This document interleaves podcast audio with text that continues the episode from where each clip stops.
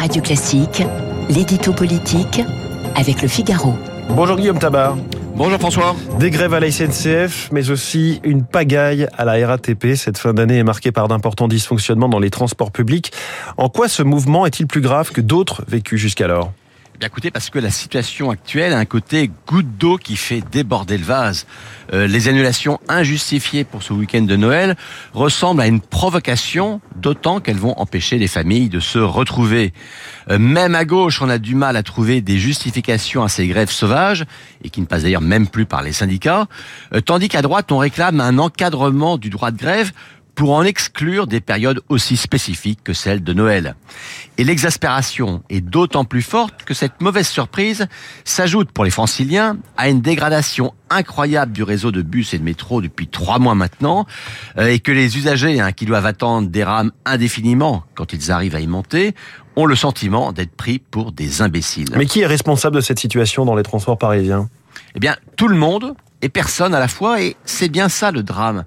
Euh, car les dysfonctionnements concernent une entreprise, la RATP, euh, une entreprise qui a pâti d'une carence de direction durant plusieurs mois euh, entre la démission surprise de Catherine Guilloire et la nomination de Jean Castex, et vacances dont, les, dont des agents ont profité pour déstabiliser l'entreprise, pour s'opposer à son ouverture à la concurrence, et c'est en fait là le nœud du problème.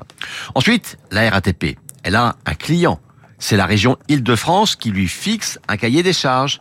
Euh, d'où un effet boomerang hein, pour Valérie, Pécresse qui répétait les transports c'est la région, mais qui en fait ben, n'a aucune autorité sur la marche sociale de l'entreprise.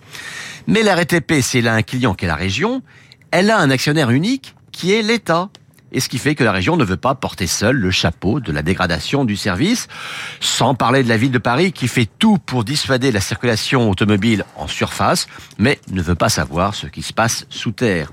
Et voyez-vous, c'est cet entrelac de compétences et de responsabilités qui fait que chacun se renvoie la balle, et c'est le c'est pas moi, c'est la faute de l'autre qui ajoute à l'exaspération des usagers. Mmh.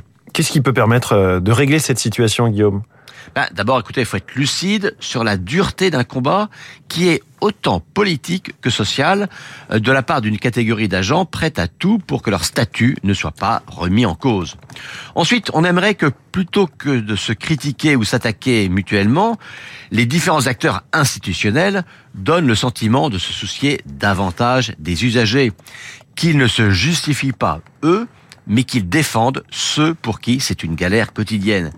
Et par conséquent, on attendrait de tous qu'ils arrêtent de se renvoyer la balle et consentent enfin à s'atteler ensemble au problème, mais c'est là que la politique s'en mêle et rend sans doute cet espoir assez improbable. L'édito politique de Guillaume Tabar tous les matins à 8h10, il est 8h16.